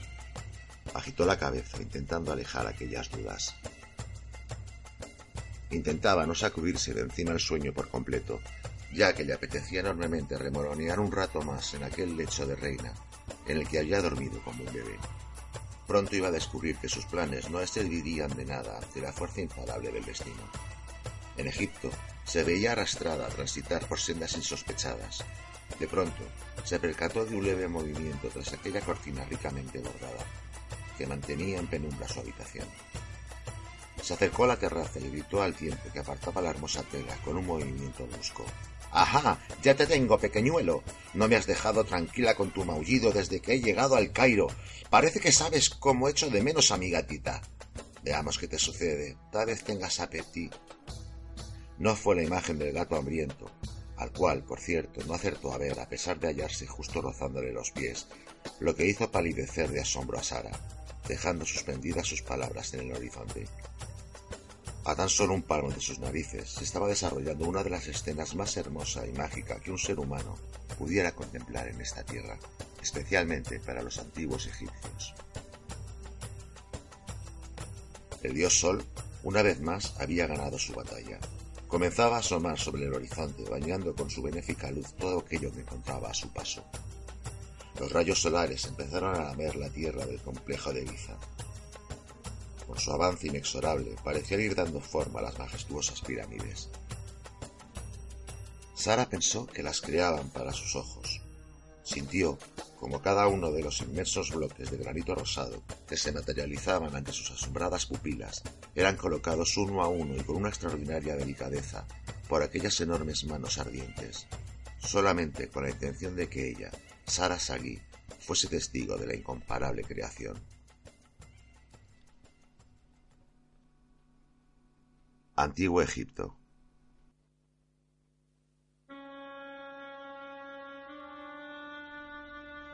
La reina estaba inquieta. Aquella calurosa noche contribuía a su insomnio, la obligaba a permanecer en alerta. Sabía lo mucho que estaba en juego y necesitaba que todo fuera perfecto. Ningún cabo debería quedar suelto, o todo se desvanecería. Acodada en la amplia terraza de su habitación, contemplaba el maravilloso espectáculo que le proporcionaba una perfecta y brillante luna llena que parecía bañarse en las aguas sagradas del Nilo. El redondo astro refugía con fuerza, parpadeando ante la abrumadora belleza de la reina, a la que contemplaba complacida, sabedora de lo especial que era aquella humana, a la que acariciaba delicadamente con sus rayos plateados, como si de gráciles dedos se tratara.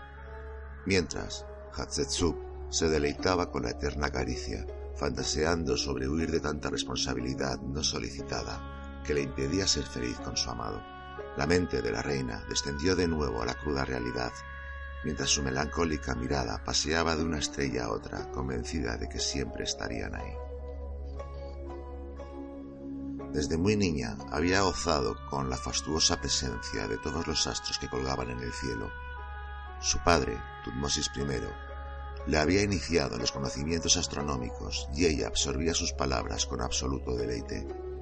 Conocía cada estrella, cada constelación, cada rincón del universo conocido. Controlaba las fases lunares y las aprovechaba en su beneficio.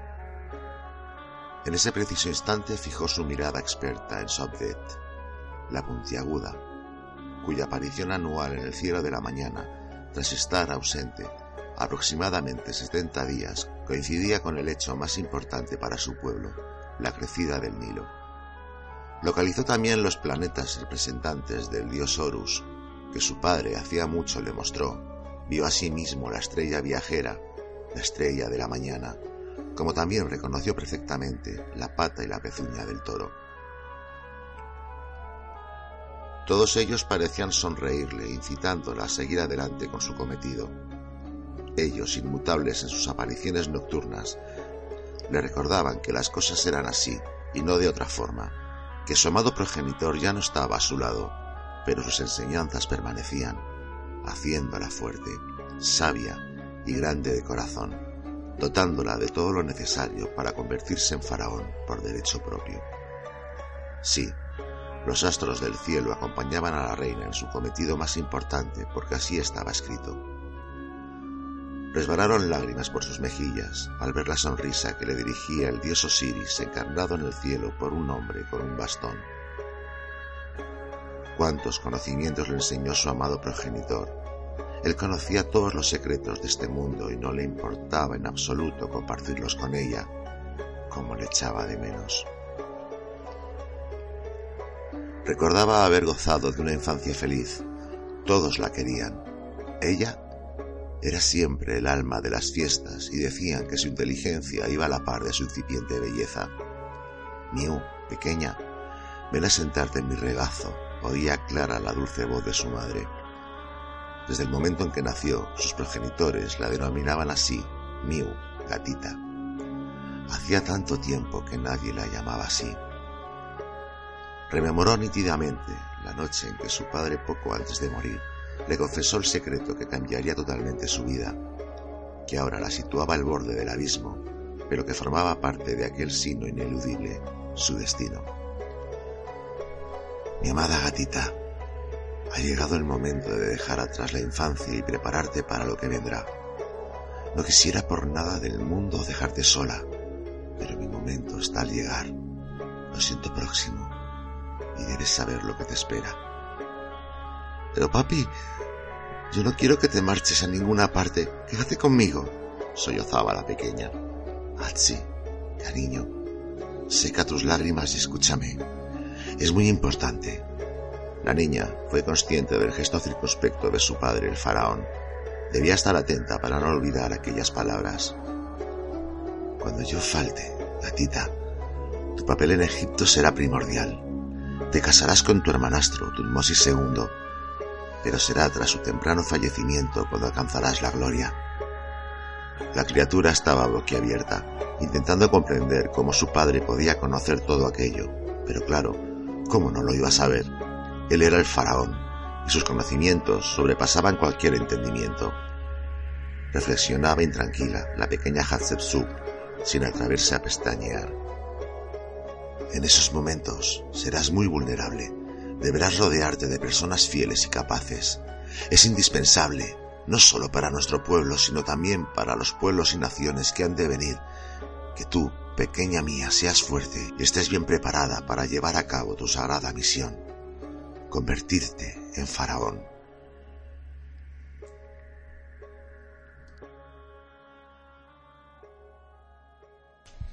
Gracias Jesús, como siempre un gran trabajo. Recordeu, todo aquel que quiera saber más al respecto de los videobooks promocionales puede escribir a edigitalmediática.com a la atención de Jesús y él mismo os responderá.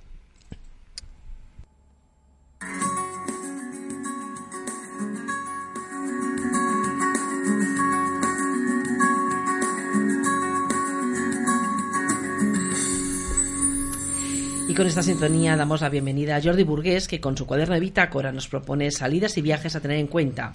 Hoy iniciamos una serie con algunos de los pueblos que visitamos este verano y empezamos por el Burgo de Osma. Buenas tardes, Jordi. Hola, buena tarde. Empezamos por el Burgo de Osma, en la provincia de Soria. Parada técnica para comer en un bello enclave. Se trata de un jardín salpicado de sauces llorones que dan sombra a un merendero. Se trata del Parque del Carmen. Está situado junto al convento.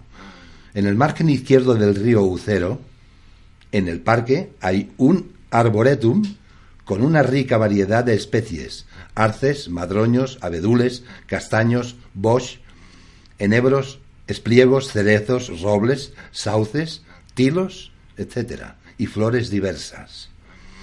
El Burgo es la culminación de un proceso de asentamientos humanos que tienen su origen en Uxama, ciudad arébaca y luego romana, que fue la base de la fundación de Osma, al borde del río. El yacimiento posee un aula arqueológica in situ y otra en el Centro Cultural de San Agustín. Tras la restauración episcopal, después de la dominación musulmana, al elegir obispo Pedro de Borges, San Pedro de Osma, como sede catedralicia, un monasterio situado a orillas de izquierdas del río Ucero, en el año 110. Se formó el Burgo de Osma, que cumplió su noveno centenario en el año 2001. Hagamos un recorrido por sus monumentos más destacados. La catedral. La catedral auspició la creación de su plaza, espacio urbano con rincones de un interés extraordinario, donde se pueden apreciar los característicos soportales. En el entramado medieval de calles irregulares y de crecimiento espontáneo. La catedral romana que comenzó a construirse en tiempos de San Pedro de Osma, se mantuvo poco tiempo en pie, pues fue demolida para construir la gótica actual. De época renacentista, cabe destacar la entrada de la capilla de San Pedro, con monumental escalinata, la capilla de Santiago y alguna portada del claustro. Del barroco hay que destacar la monumental torre, obra de San José de la Calle, y remate, remate de Juan de Sagarbinaga, que, señorea el perfil urbano y es el símbolo más significativo del Burgo de Osma. Barrocas son algunas capillas, así como la mayor parte de los retablos. La más importante aplicación llevada a cabo en la catedral se realizó en el siglo XVIII. Sacristía mayor, capilla de Palafox, Girola y otras dependencias construidas en época de Carlos III, con el objetivo principal de dotar al templo de unos espacios dignos con motivo de la prevista beatificación de Juan Palafox. Las trazas fueron de Juan de Villanueva. Sabatini intervino en la, la conclusión de la capilla palafoxiana. Prolijo sería mencionar los tesoros artísticos que guarda el templo catedralicio. Escultura, pintura, orfebrería, tejidos y ornamentos, rejería, mobiliario, libros y documentos, etc. Especial énfasis merecen la copia de los comentarios de Apocalipsis de Beato, de Liébana, del año 1086, la escultura románica del Santo Cristo del Milagro, el sepulcro gótico de piedra policromada de San Pedro de Osma y el retablo mayor renacentista, obra de Juan de Junio y Juan Picardo. El Palacio Episcopal. En la calle Mayor, cerca de la catedral, se encuentra la residencia del prelado oxmense, a la que accede, a la que se accede por una interesante portada tardogótica encuadrada por un alfil de recuerdo musulmán, en medio de una amplia fachada de mampostería desde 1342 hasta el siglo IX. 19, perdón. El obispo fue señor temporal de la villa y su tierra, al adquirir los derechos de cabildo catedral. La muralla. La muralla encierra el núcleo medieval burguense fue levantada por el obispo Pedro de Montoya en el siglo XV. Es de mampostería de cal y canto con sillares en los ángulos que sirven de refuerzo y está coronada por de almenas. De las varias puertas que en ella se abrieron, sólo se conserva la de San Miguel. Universidad de Santa Catalina. Fuera de las murallas se construyeron varios edificios, como la Universidad de Santa Catalina, erigida al norte de la población a mediados de- del siglo XVI, gracias al gran mecenas que fue el obispo Pedro Álvarez da Costa. Es un noble edificio de planta cuadrada en el que, además de precioso patio, destaca su portada, presidida por la escultura de Santa Catalina, de la que el obispo portugués se creía descendiente, por lo que en su escudo, junto a las famosas costillas, figura la rueda del ma- martirio exclusiva de la Santa de Alejandría. Convento del Carmen. Se edificó también fuera del espacio amurallado del Convento del Carmen, concluido a principios del siglo XVII. La iglesia del convento responde fielmente al tipo carmelitano. Eh, la fachada de la iglesia, que se combinaba su- sugestivamente de piedra y ladrillo, es lo más interesante del exterior. Hospital de San Agustín y Plaza Mayor. El obispo Sebastián de Arévalo y, Tor- y Torres fue quien patrocinó la construcción entre 1694 y 1701 del Hospital de San Agustín, edificio de planta cuadrada con patio central. La fachada es la parte más interesante del edificio. Sigue el modelo de palacio Casa de Austria, que tipo de tipo alcázar, con dos torres achapiteladas que flanquean el rectangular cuerpo central.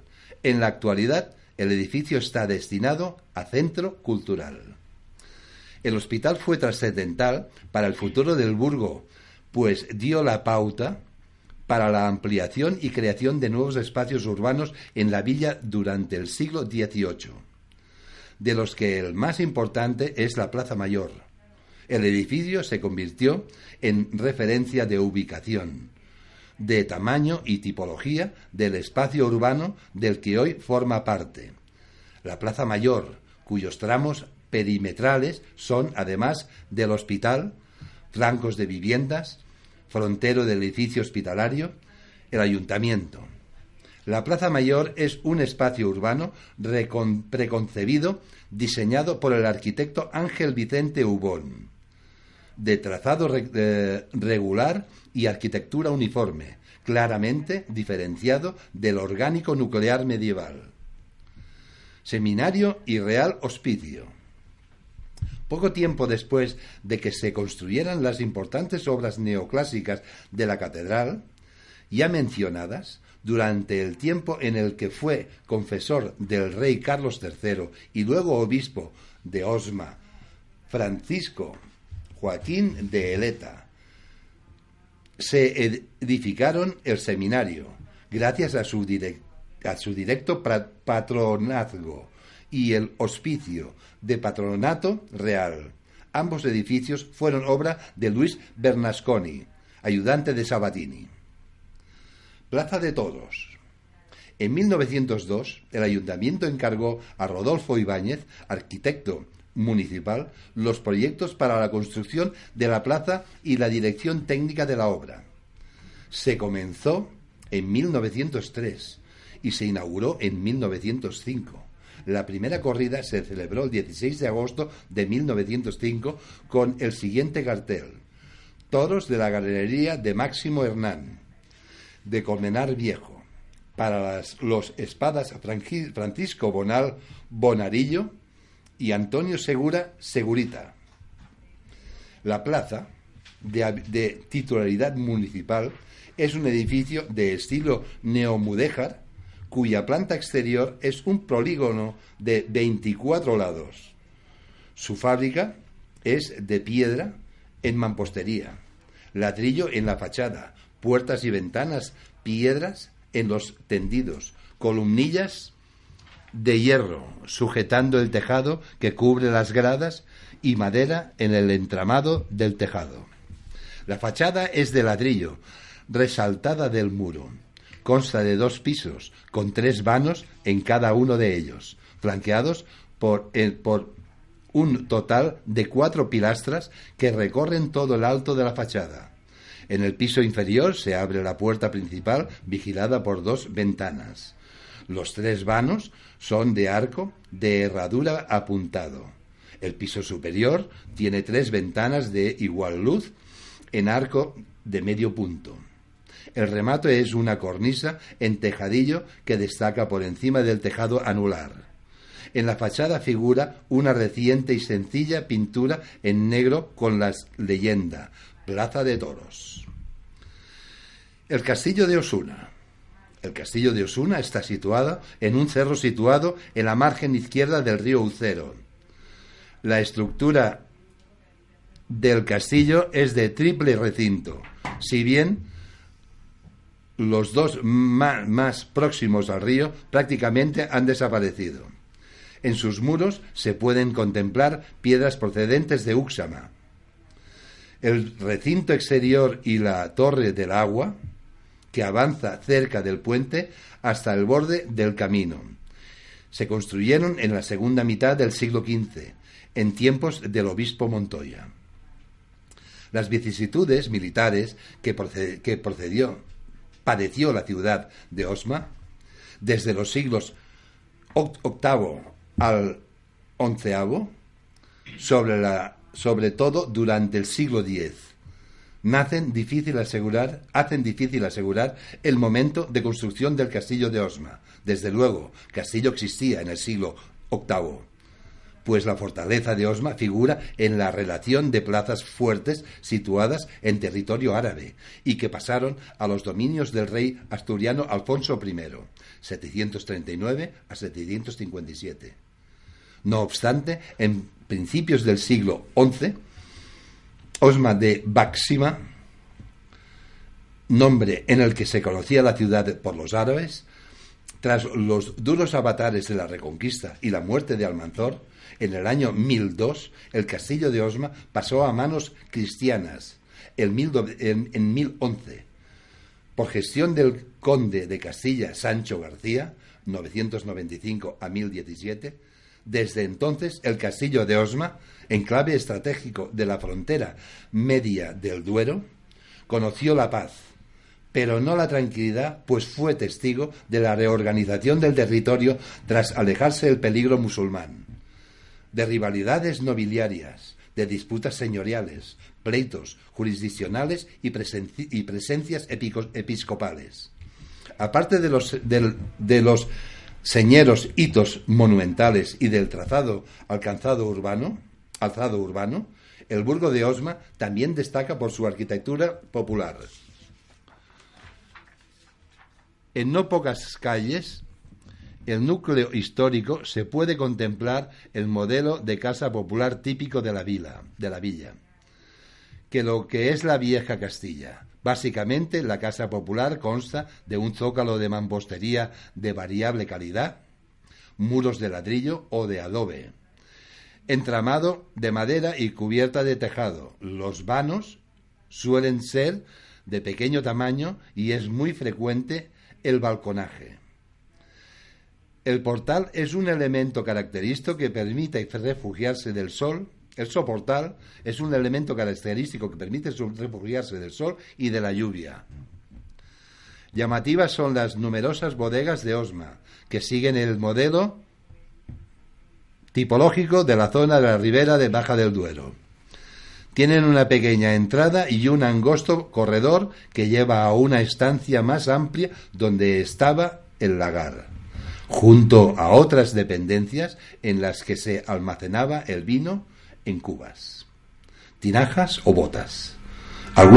algunas todavía conservan la zarcera o chimenea que servía para eliminar los gases de la fermentación.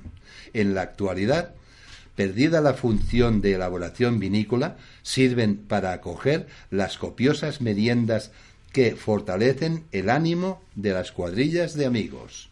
Próxima parada, Candelario, Alma de Nieve.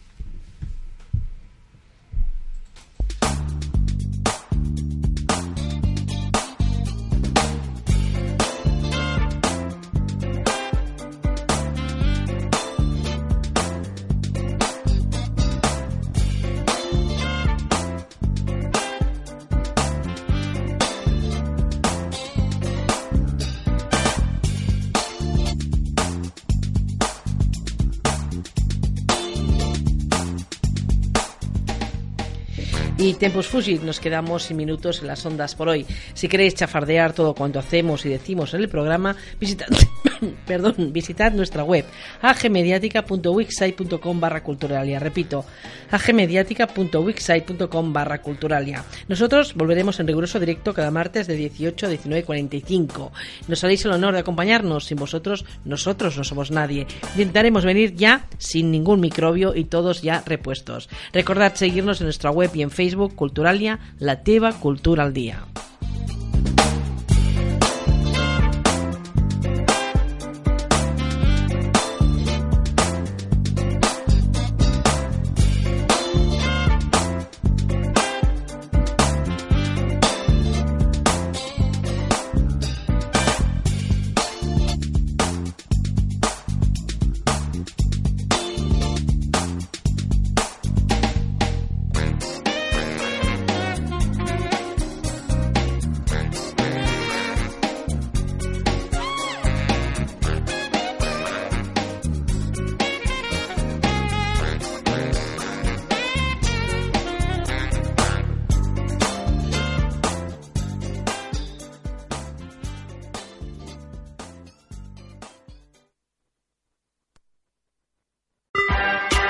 esmiradio.es. Es tu radio.